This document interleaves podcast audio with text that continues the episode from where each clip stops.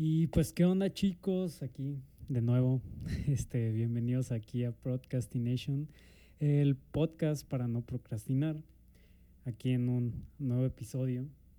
Y pues, obviamente, lo que nos gusta a todos, primero que nada, vamos a beber. Este, hoy les presento en este episodio una, una de mis favoritas, una cerveza muy, muy rica es la Mexican Imperial Stout, que es de cervecería Calavera. Buenísima, es una cerveza oscura, elaborada con varios chiles.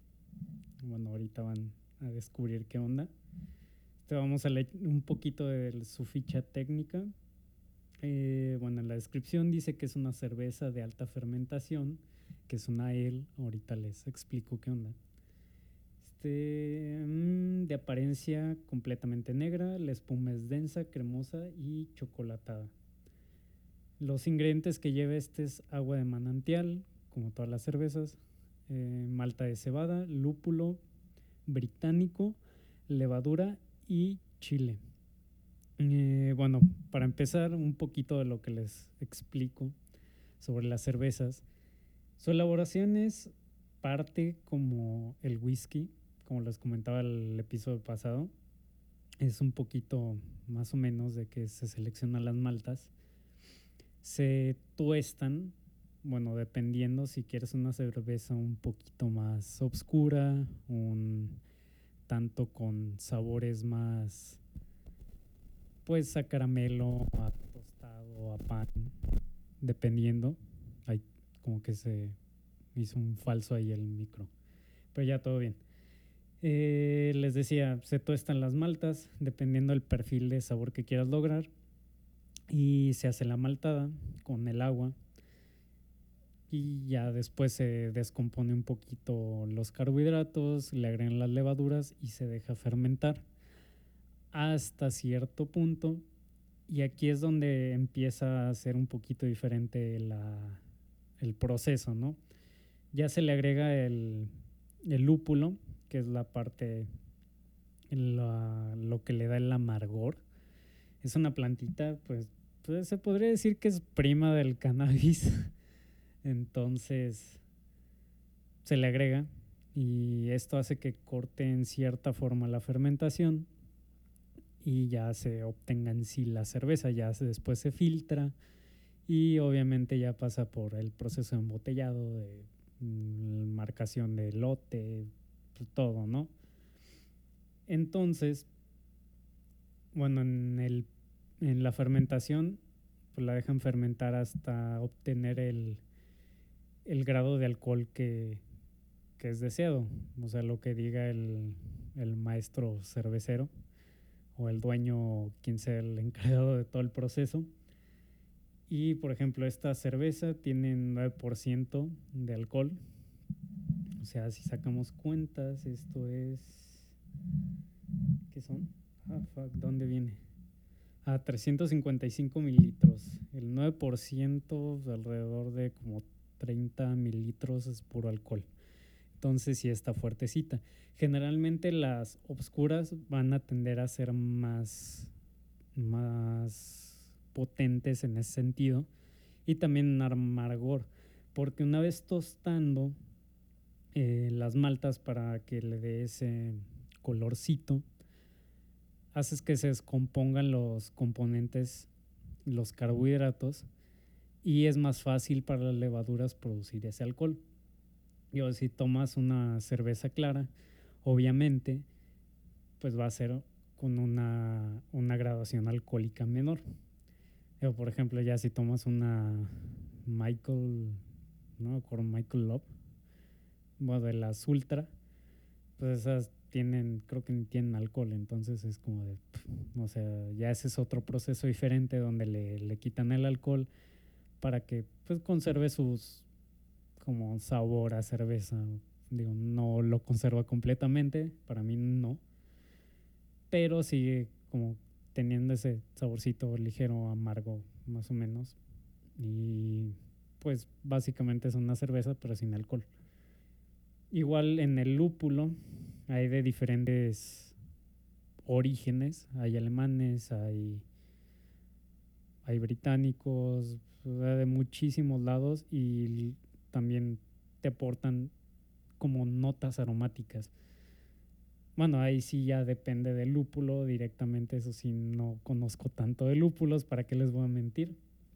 Pero ya, ya también es un componente pues bastante primordial en la hora de elegir un perfil para la cerveza. Y pues como les mencionaba, este, existen básicamente dos familias de cerveza, que es la lager y la ale. La lager es pues cualquier cerveza comercial, ¿no? Y generalmente las manejan así. Como que la lager es un poco más fácil de elaborar porque no se te pasa de fermentación, es una fermentación más, más suave, más tranquila, por así decirlo, donde las levaduras se quedan abajo de, de todo el concentrado, de toda la maltada. Toda esa combinación, ya agregándole la levadura, se quedan abajo y abajo ocurre la fermentación para que el alcohol pues se diluya en toda la mezcla y la carbonización, el dióxido de carbono que producen, se suba. Es, es básicamente un, un pequeño resumen de cómo funciona la lager. La EL la es, es como están en constante movimiento las levaduras en, pues en toda la maltada, ¿no? Y esto produce una fermentación un poquito más acelerada y es un poco, sí, obviamente es más difícil de controlar y da otros perfiles de sabor. Digo, también depende la levadura, depende pues, lúpulo, o sea, el proceso que tú le diste es lo que va a resultar. O sea, si se puede estandarizar una cerveza. Mm, este, generalmente dicen, ay, es que artesanal porque pues es única y, sea, sí lo puedes hacer, pero tu calidad va a ser como inconsistente. Digo, ya un volumen mayor, si quieres mantener pues esa, esa propuesta de tener una cerveza de un lote que te sepa no sea floral, con notas de caramelo, con notas también de pan tostado y al siguiente tienes un, un lote con un perfil más frutal, pues es respetable, ¿no? Pero, por ejemplo, si se distingue y yo quiero una cerveza que sea frutal completamente y me gustó esa marca y me gustó esa, ese estilo de cerveza que hicieron exactamente esa, pues después ya no lo voy a encontrar. Digo, es parte como un poquito de la accesibilidad que tenga la, empresa y el mantener a los, a los clientes pues más fieles, ¿no? Pero bueno, este pasemos a, la cata.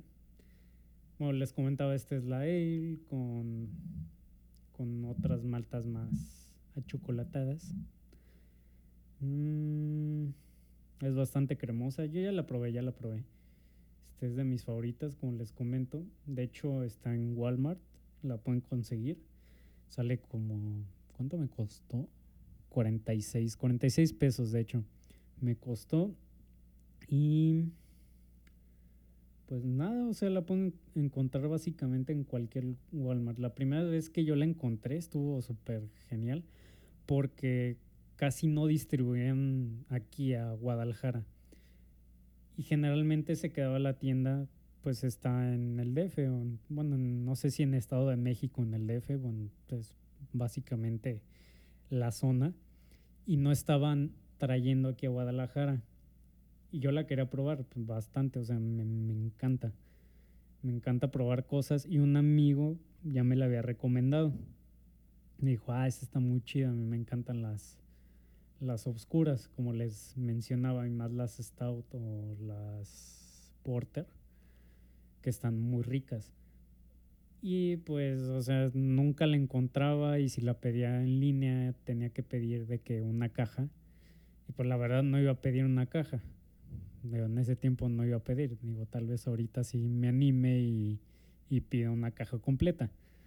Pero pues bueno, o sea, un día llegué a un Liverpool y estaba esa, esa cerveza, pero estaba como en 70 más o menos, 70 pesos, algo así.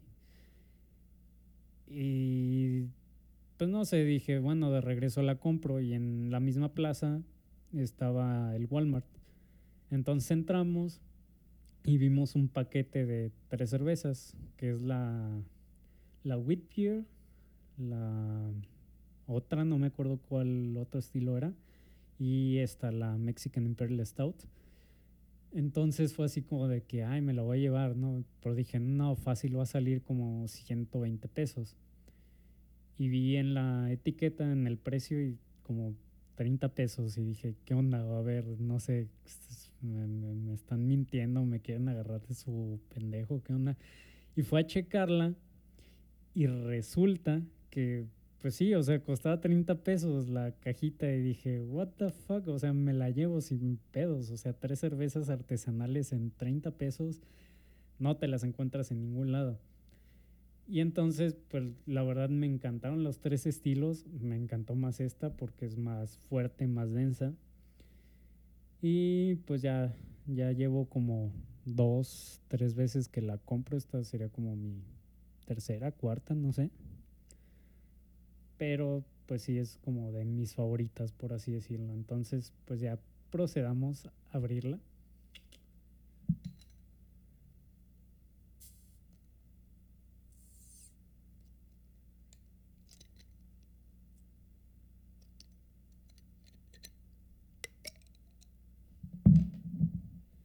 Aquí voy a hacer un ASMR casual. Digo, tip para que puedan explotar un poquito más el sabor o los aromas también de una cerveza. Este, vacíenla con el vaso inclinado y dejen que caiga lentamente, que no se forme espuma, no, no la vacíen de golpe. Y cuando les queden poquita, bueno, esto aplica con las artesanales, este, gírenla, gírenla dentro de la botella lo que les queda, por si tiene algún residuo, alguna levadura y que tenga para aumentar la fermentación y desarrollar ciertas cosas. Bueno, ahorita les cuento qué anda con eso. Y puedes como jalar todos los residuos y los depositas directo en tu vaso y lo vuelve muchísimo más aromático, que es lo que se le llama romper la cerveza, que es lo que hace que salga esa espuma y se volatilicen pues malos componentes aromáticos. De igual puede aplicar con las con las cervezas comerciales. Bueno, esas no tienen este, residuos porque pues, ya son más industrializadas y pasan por diferentes filtros para que no quede nada, nada, nada y absoluto y se ve así súper clarísima y cristalina la cerveza. Pero pues pueden aplicarla de que romper el último chorro que les quede. O sea, lo levantan y literal que caiga de golpe y eso va a hacer que forme una espuma como más densa. No sé si se han fijado a veces que sirven una cerveza muy rápido y la espuma queda con muchísimo aire. Y digo, eso como que no está tan agradable. Y en cambio, si la rompen, queda con una espuma un poquito más, más parejita, más uniforme, no tan aireada tampoco queda así súper poquita espuma. Y pues te permite como que conservar esos aromas, porque si la si queda muy aireada, se volatiliza, se pierden los aromas y empieza a bajarse muy rápido la espuma y ya empieza con la oxidación de la misma cerveza, bla bla bla bla bla. Este pues vamos a servirla.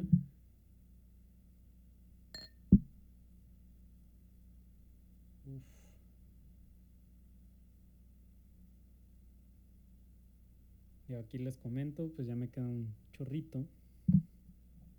me ajustó bien súper para un vaso, ¿eh? Está bastante rica. Está muy cremosa cuando la dejen caer, si la quieren catar conmigo. Este, cuando la vayan dejando caer en el vaso, van a notar muchísimo que, que está como cremosísima, más densa, más, más espesa, por así decirlo. Uf. es muy, muy, muy aromática. Igual les va a llegar muchísimo los aromas cuando estén sirviéndola. Este, vamos a notar un color súper, súper negro, cañón. cuando estén haciendo como la, la parte visual de, de, alguna cata, tienen que poner como en algún fondo blanco. Yo ahorita tengo aquí un cuaderno. Fue lo que encontré. Igual si tienen una hoja blanca, así completamente blanca, pues la ponen para poder observar si, si existe alguna transparencia o que el color les dé pues lo que naturalmente es, porque si la ponen en un fondo oscuro se va a ver más oscuro el color, obviamente. Este, les digo, se ve negra, absolutamente negra. No pasa nada, nada de luz. Eh, la espuma pues es consistente, que esto es lo que ayuda a que una cerveza no se oxide. Entre más rápido desaparezca la espuma de una cerveza, pues más rápido tiende a oxidarse y los aromas se pierden, por así decirlo. Pues, se pierden técnicamente, ¿no? Entonces, pues ahora sí vamos a la parte olfativa. Mm. Huele, tiene, toques ahumados. Obviamente esto también es por, uno, por el tostado de la malta y dos, por los chiles que les mencionaba que tiene. Ah, obviamente ha de tener chile ancho o chile pasilla, que son los chiles secos oscuros que pueden encontrar en su casa o en la casa de su abuelita, qué sé yo. Pero son esos chiles que si los agarras y los tomas y los hueles, o sea, los frotas contra tu mano, te quedan como un, un aromita así a humo. Igual un chipotle. El chipotle sí es ahumado. Que, ay, me encanta ese chile. Chipotle. También tiene aroma a chocolate, un tantito a café, pero así como que muy, muy sutil. Más bien como un chocolate, como un chocolate diluido en leche, pero un chocolate potente. Así como cuando hacen chocolate abuelita, pero que no es chocolate abuelita, que es de otra marca, que es más concentrado el, chocolate en sí. Uf, está, está buenísima. También tiene así como un toquecito a chile. Y también les comento que entre más fría, ciertos aromas van a destacar. En cuanto empiece a calentarse va a ir transformándose todo ese perfil de, de aromas. Entonces ahorita la vamos a catar fría. Y ya en un ratito más lo volvemos a dar una segunda cata y a ver qué, qué, qué tal evolucionó, ¿no?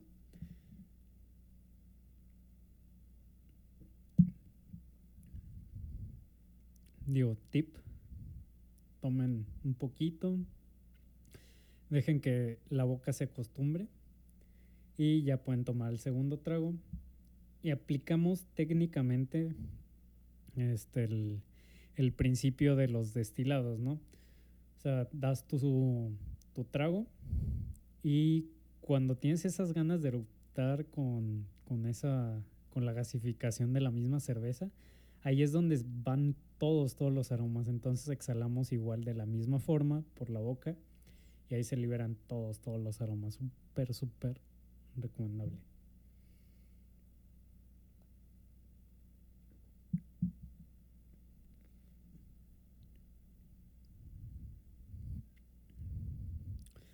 Sigue prevaleciendo el chocolate bien cañón. O sea, es como si hubiera comido un chocolate y de esas veces que te lo terminas y queda esa parte grasa que te conserva el sabor a chocolate, haz de cuenta, igualito. Digo, todavía no destacan los chiles. Está amarga, obviamente. Digo, si solo toman corona, pues obviamente no les va a gustar. Este sí sabe muy, muy amarga. Digo, y eso que no han probado las IPA, las Indian Pale Uf. Ay, perdón. Este. Es un poquito ácida. Digo, la acidez la notan cuando, o sea, toman la cerveza, toman cualquier vino, lo que sea, y empiezan a salivar. Es ahí donde notan un poquito la acidez. Es ácida, un poquito, es, es bastante amarga. Tiene un perfil de sabor muy, muy fuerte, pero sí te queda como ese, esa cremosidad en la boca. a, mí me encanta que queden así. Es, no sé, es un éxtasis para mí. perdón, pero yo voy a seguir tomando mi cerveza.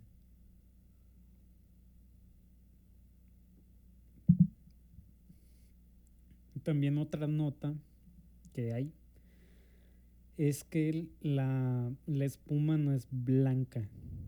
Porque si sirves una cerveza comercial, la espuma sale blanca, blanca, blanca, blanca. Y esta sale un poquito como cafezosa beige, más o menos. Y pues eso te da a entender que no hubo un proceso como demasiado de filtración y que pues obviamente conserva parte de como las impurezas, por así decirlo, pero eso le aporta demasiado a la cerveza. Uy, otro traguito. No tiene tanta gasificación. Hay cervezas que, o sea, le tomas el trago y, al, eructas como dos, tres veces. Esta no, no está tan pesada en cuanto a gas. Y pues está bastante bien. O sea, les digo, es de mis favoritas junto con la Odín. De hecho, esta ganó varios campeonatos de cerveza aquí en México del 2014 ganó el bronce, 2013 ganó en oro y 2012 ganó en plata en los campeonatos aquí de México. Y pues les cuento un poquito, la cervecería tiene, tiene su página cervecera ahí en Instagram, en Facebook, en, eh, inclusive tiene su página para propias ventas de, de cerveza. Lo malo es que te venden paquetes, o sea, te venden cajas de cerveza. Y pues sí, obviamente si vas a hacer una reunión con amigos y quieres ponerte acá un poquillo medio fresa, y pues pide una caja de cerveza artesanal, no hay pex. Pero si quieres así como que probar varios estilos, pues eso no, no te funciona tanto. Igual las encuentran en Walmart, no, no hay problema, pero no encuentras todas las cervezas que tienen. Es lo malo. Pero encuentra las como las más famosillas, ¿no? De hecho está una una estilo alemana que, que está muy rica también. Está esta. Y está la de Calaverita. Si mal no recuerdo. Son las tres que vi. En Liverpool también encuentras, se encuentra la Whitbeer. Digo, no en todos los Liverpool, pero sí en, en la mayoría que he ido sí están. Y lo que se me hizo muy chido, que para diciembre sacaron una caja como navideña y venían 12 cervezas diferentes, como para cada... No, no es cierto, eran 24 cervezas. O sea, 24 cervezas diferentes para que no sé, desde el primero de diciembre hasta el 24 tuvieras como ese pequeño regalito, te venía ahí con uno o dos vasos de igual de cerveza calavera. Y no sé, se me hizo genial la idea. También tienen, sacan cervezas por temporadas o, o hacen colaboraciones con otras cervecerías o maestros cerveceros.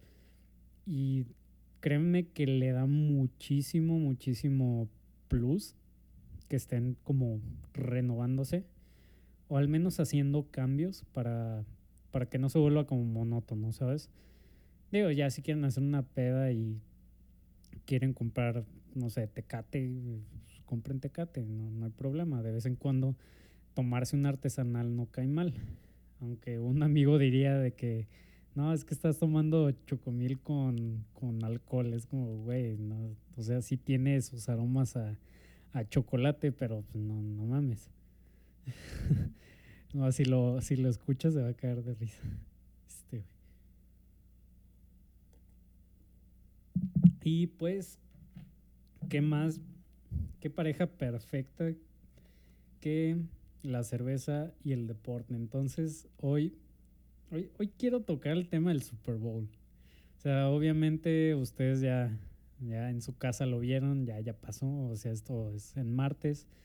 Ya, ya descubrí qué onda con la plataforma. Entonces, voy a estar sacando episodio cada martes, cada martes, cada martes. Bueno, ese es mi propósito.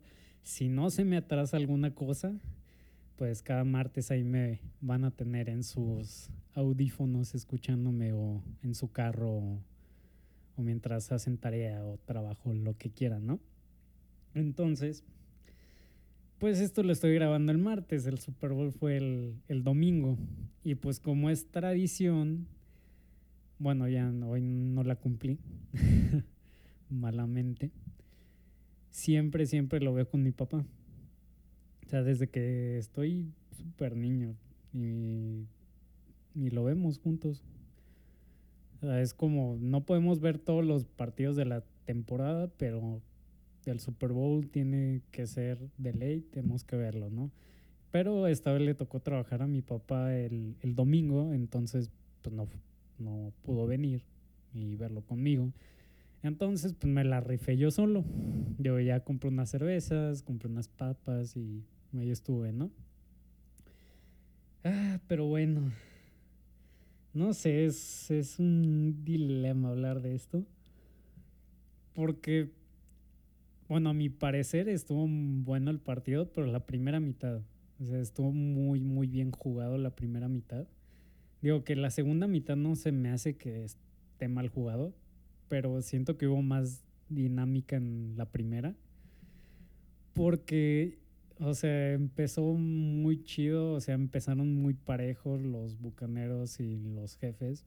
Fue como de que, o sea, empezaban con sus oportunidades y al final se el balón y, y así avanzaban, ¿no? Pero tuvieron, o sea, no sé, un punto donde este, Kansas, empezó a decaer bien cañón, bien, pero bien cañón. Y fue donde Tampa empezó a, a presionar, a presionar, a presionar y ya fue que, que obviamente les llevaron bastante ventaja. Hoy quedaron, quedaron con muchísima diferencia. Y ahorita les debo el resultado, no recuerdo si 31-3 o 31-9. Ahorita se los investigo. Pero bueno, eso es básicamente, ¿no? O sea, la primera mitad estuvo, estuvo bastante dinámico. Ya pasó el medio tiempo, el show, que también es una controversia ahí medio, medio especial. Pero pues ya la segunda mitad como que se la llevaron súper lento. O sea, era como que trataron de los bucaneros, los de Tampa, como que mantenerlos, ¿no? A 31-9, exactamente. Este, buscaron como retener, retener, retener, retener y pues así se quedó básicamente el marcador, no fue como que cambiara mucho. Entonces la segunda mitad sí se me pasó muy, muy lenta. La primera sí estuvo más dinámica, les digo. Y pues también esto se debe a que Tampa tenía un pues, veterano, o sea, ya, ya es pues, técnicamente es un veterano ya en el americano. Este Tom Brady ya lleva siete anillos de Super Bowl ganados. Este, el anillo te lo dan cada que ganas un Super Bowl, a, los jugadores se los dan. Y este tipo, pues ya ganó su séptimo campeonato y es como de, güey, o sea, ya eres el mendigo Thanos de la NFL, güey. ¿Qué más quieres? Y pues sí está bien cañón. O sea, la neta sí traían a alguien que, que sabía, que tenía experiencia. Y pues obviamente se iba a notar, o sea, contra Mahomes, que, que era un chavo de, de 25 años, o sea, casi a mi edad. o sea, casi a mi edad, Casi mi edad y ya es quarterback y ya llegó un Super Bowl y es como, fuck. Ahí es cuando te cae en cuenta qué has hecho en la vida en todos estos años. Y aquí me este, hablando con ustedes, pero, pero está bien, o sea, digo, el tipo le, echa ganas. Y la verdad, pues sí, sea, sí se notó, sí se notó que traían. Y la defensa de Kansas dejó muchísimo que desear, o sea, lo dejaban, lo presionaban, dejaban que lo presionaran bastante a Mahomes. Estuvo medio cañón eso, la verdad, yo sí, yo sí estuve así como... Eh. Y otra controversia también fue que, que decían que los referees estaban, estaban vendidos. En ciertas ocasiones sí, sí, o sea, sí se merecían que le metieran los castigos a, a, Kansas, ¿no? Pero otras veces sí decías, ay, güey, fue un toquecito, o sea, no, no fue nada grave. Digo, para los que sepan de, de americano, pues sí, van, van a saber qué onda, de qué hablo, ¿no? Ay, Dios. y pues sí, o sea, sí es como que te la piensas, ¿no? Pues es como, bueno, al menos vi a Tom Brady ganar con alguien más que no fuera los Patriotas, porque este güey ya había ganado un chingo con los Patriotas y pues ya ahorita que está en Tampa ya, ya hizo ganar a alguien más. Es por decir como un Cristiano Ronaldo en el fútbol, ¿no? Porque, o sea, dirías Messi, pero Messi necesita el equipo. Y siento que Cristiano cuando llega a un equipo sabe armarla sabe cómo, cómo organizarse y cómo jugarla. Porque también, o sea, como les digo, ya tiene la experiencia, ya todo, ¿no? Y es el mismo caso de Brady. Ya se notó. O sea, los Patriotas esta temporada estuvieron, pues, me, me, o sea, me. O sea, no, no soy fan, así es que no lo sigo tanto. Pero sí es como, como que se notó la ausencia de Brady, obviamente. Eh, pero eso fue básicamente un medio tiempo muy movido y el segundo tiempo muy, muy lento. Que también la estrategia de Brady es como meter lo más posible de, de puntos y resguardar, resguardar, jugar, jugar mucho con el reloj para así agotarlo y que el tiempo se vaya, pues no más rápido, pues, pero o sea, que el tiempo se quede más en posesión de, de su equipo. Que eso es lo que te lo da la experiencia, obviamente. Pero sí, sí, no, o sea, hubo buenos pases, hubo muy buenos pases. Pero sí es como que, o sea, pensé que iba a estar más emocionante el juego. No sé ustedes cuántos ven, cuántos saben de, de americano, digo, fuera de ver cada año el Super Bowl. Pero pues, todavía son pocos. Es, es poca la gente que, que, en verdad lo ve porque le gusta. Así, muchos sí son por moda de que, ay, voy al Super Bowl. Y otros lo ven por el show de medio tiempo. Que pues es, es respetable, o sea, no... Pues, por mí no, no, hay problema. O sea, si tú lo quieres ver por el medio tiempo, por quien va a salir, o nada más por ver qué espectáculo dan, pues adelante digo, respetable. O sea, es un evento público y la verdad no, no hay de qué, de qué quejarse contra la gente que lo ve por, por simplemente ser el, el evento de moda. Porque si uno se ponen bien intensos de que ah, es que tú que vas a saber de Super Bowl, no veas el. Eh, tú que vas a saber de americano, no ves el Super Bowl. Y es como, güey, pues. O sea, tú ves el mundial y ni sabes de fútbol. Es como, sea, no mames. Pero pues aquí va otra incógnita. el halftime. El show de medio tiempo, el bendito show de medio tiempo. O sea, ya históricamente se sabe que, que, el show de medio tiempo, el Super Bowl, pues es como el show de, de todo el año, ¿no? El show del año, el tan esperado show. Y pues esta vez le tocó a, a The Weeknd hacer su, su presentación. no lo anunciaron hasta noviembre, porque otras veces sí lo anuncian como en octubre o a principios de temporada, más o menos. Pero digo, es buen artista, la verdad a mí me encanta su música, tiene muy buena música, no es algo que, que escuches como un patrón, ¿no? O sea, no es como un reggaetón de tumpa tumpa o algo, ¿no? O sea, le mete original. originalidad del tipo. La verdad sabe componer bien y sabe hacer música muy, muy chida, que es lo que me gusta. Entonces dije, bueno, va a estar chido el Super Bowl, el, el show. Entonces, pues ya esperé el medio tiempo porque también anunciaron que no iba a haber comerciales, no iba a haber interrupciones, iba a ser un show completo. No sé cuánto duró, dicen que aproximadamente como 24 minutos. Se sintió más o menos, bueno, no lo sentí tanto. Pero sí, no, o sea, no hubo comerciales, no hubo cortes.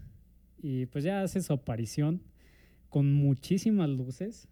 La verdad, sí se la rifaron en las luces. Hubo 20 mil luces, parecía concierto, concierto de Ramstein. Y ya se, pues, canta varias canciones. Cantó Earn la de Blind Lights, varias, ¿no? O sea, las más conocidas de él. Mm, usó también ahí varios personas ahí como extras, por así decirlo y enmascaradas y vestidas con su traje rojo. Estuvo bien, digo, a mi parecer estuvo bien. Yo esperaba más de, un, show de medio tiempo, el show del año. Se espera más, obviamente. Pero tengamos en consideración que el tipo, este, The Weeknd, tuvo que meter dinero. Él invirtió 7 millones para poder llevarse a cabo el, show como él quería. Si, hubiera, si hubieran tenido presupuesto la NFL para poder como hacerlo más espectacular y más guau y más extravagante, pues ni siquiera lo hubiera invertido y hubiera quedado un show muchísimo mejor. Pero consideremos que estamos, les digo, en pandemia y casi todos los juegos se jugaron sin público. Se tuvieron que posponer algunos, pero todos los juegos se jugaron. Es un esfuerzo que neta yo, yo le admiro a la NFL, que a pesar de las condiciones supo llevar a cabo todos sus partidos de liga. No como aquí en la Liga MX es como que ah, suspendieron los partidos, suspendieron de que estadios, eventos públicos. Ah, sí, güey, este, vamos a meter a los jugadores a, jugar este FIFA online y que la gente los vea es como, güey, o sea, métele tantita originalidad, eso lo puede hacer este güey si se abre un canal de Twitch y ya, güey. Pero sí, o sea, es algo que sí se le admira a la NFL que a pesar de todo se llevó a cabo todos los partidos, se, no se suspendió uno, no, no se canceló nada. Sí se movieron de fecha, les digo, pero se llevó a cabo todo, completamente todo y se aplicaron muchísimas pruebas, con más de 9000 pruebas entre staff, entre jugadores, entrenadores, parte del equipo, todo, todo, todo. Y fue una inversión grande. Obviamente estar haciéndole pruebas a los, a los jugadores para que puedan jugar, pues sí es, es pesado y cuesta monetariamente. Y aparte que no estás teniendo nada de ingreso porque porque no se, no se lleva a cabo ahí. Ocurrió algo ahí, no sé si se escucha al final, pero pues, ¿qué onda? Pero al final de cuentas se llevó a cabo y no está recibiendo nada en cuanto a boletaje. Entonces lo único que hacían era como que los comerciales que entraban en cada transmisión de, partidos era el único ingreso que tenían. Neta, les digo que se les admira bien cañón que pudieron llevar a cabo un show de medio tiempo y pudieron llevar a cabo, no un show, un Super Bowl, a final de cuentas. Y pues sí, es como que, o sea, se critica mucho la parte de, de que, hay el medio tiempo estuvo bien X porque, pues, o sea, los otros, este, hubo más espectáculo. Pero dices, güey, o sea, voltea a ver la parte económica de, de la liga y la neta están no sé si están números rojos o al menos eh, salieron del evento, pero pues güey, o sea, les está costando uno la mitad del otro y pues neta es como, no sé, no, no, no se quejen. Ah, espérense, ya me enojé. no es cierto. Pero sí es como, no sé, es cosa de admirar, sinceramente. Pero bueno, o sea, siendo The Weeknd, yo pensé que, que sí iba a ser un espectáculo acá más extravagante. Pero pues se respeta, ¿no? O sea, fue como un concierto, literal. Como si hubiera The Weeknd hecho un concierto y lo hubieran transmitido en vivo. Y ya, eso sí hubo una pirotecnia bien cañona. Pero sí, no es como que, uff. Y por la otra parte también que, que se le admira es que sí dejaron entrar asistentes de, en cuanto a, a personas para que vienen el evento. O sea, de hecho, de asistentes hubo 22 mil, la cifra más baja, porque la cifra más baja anterior de, de asistentes a un Super Bowl era de un poquito más de 60 mil personas, y eso fue en los 60, como en el 67, algo así, no me acuerdo.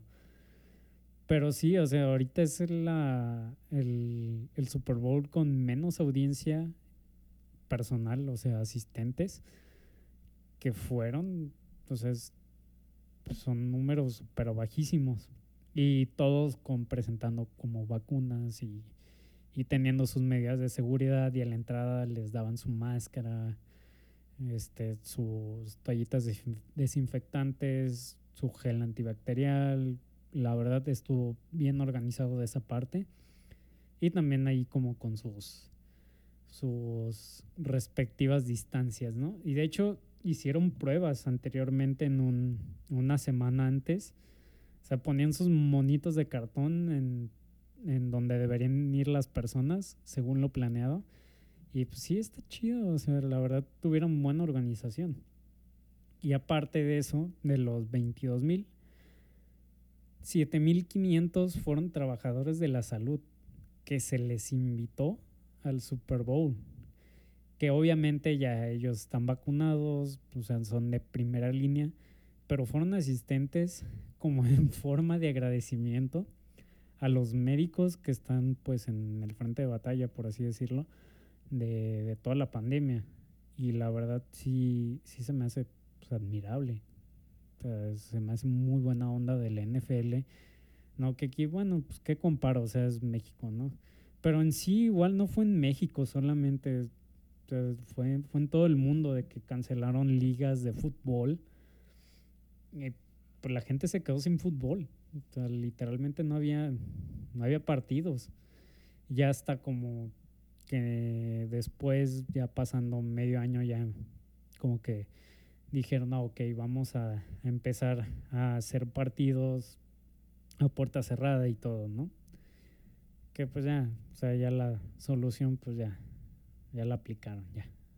Medio tarde, pero la aplicaron. Ah, pero bueno. Bueno, continuamos este, la cata de la cerveza. Ahorita ya se calentó un poquitito más tiene más aroma a chocolate, pero ya no está como ese aroma a chocomilk. tiene un aroma guajillo, así como levemente, como que quiere salir. Les digo, entre más caliente se torna la cerveza, más aromas van, van a empezar a botar. Igual pasa con el vino, de que entre más, más caliente se vuelve una... Bueno, en sí, cualquier bebida, ¿no? Igual el agua te sabe diferente. Te va a empezar a botar más aromas por la volatilidad, ¿eh? volatilidad, sí, aromática. Está bien larga esa palabra. Pero sí, por la volatilidad. ¿eh? Bueno, esa cosa. este, lo que hace es que cuando un gas, el aire es gas, es un gas por si no, no recuerdan sus clases de química, pues el aire, es, el aire es un gas, entre más caliente, pues más disperso va a estar, ¿no? Y entre más frío, más contraído va a estar. Entonces, cuando está muy, muy contraído, los, los aromas como que se, se encapsulan, por así decirlo, o sea, de una forma medio como de metáfora. Pues se encapsulan unos a otros y no te dejan como que percibirlos, ¿no? Y ahorita que está un poquito más caliente ya se, se expande más ese, ese gas y ya puedes percibir más aromas, como les digo, ahorita me dio un aroma así como a chile guajillo, con ese que hacen los chilaquiles, ándale ese, más o menos, ¿no? Y chocolate puro, o sea, ahumado. Vamos a probarlo así, ya cambia un poquito de acidez.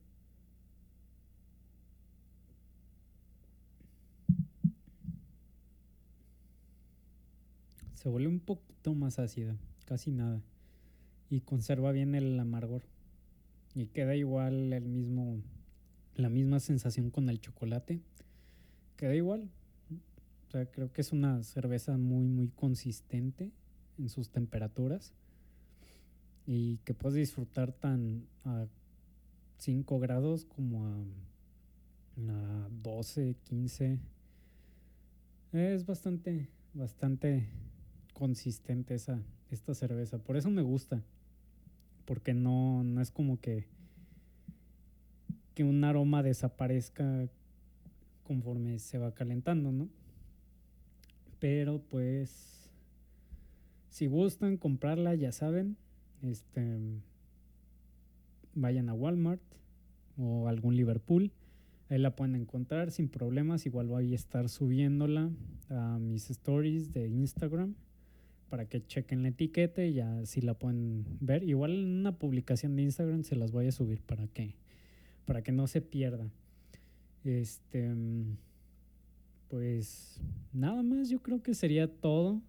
O sea, disfruten de su cerveza, ya saben, si quieren volver a catarla desde el principio, regresen al podcast, escúchenlo, este, prueben la cerveza, les digo, no es cara.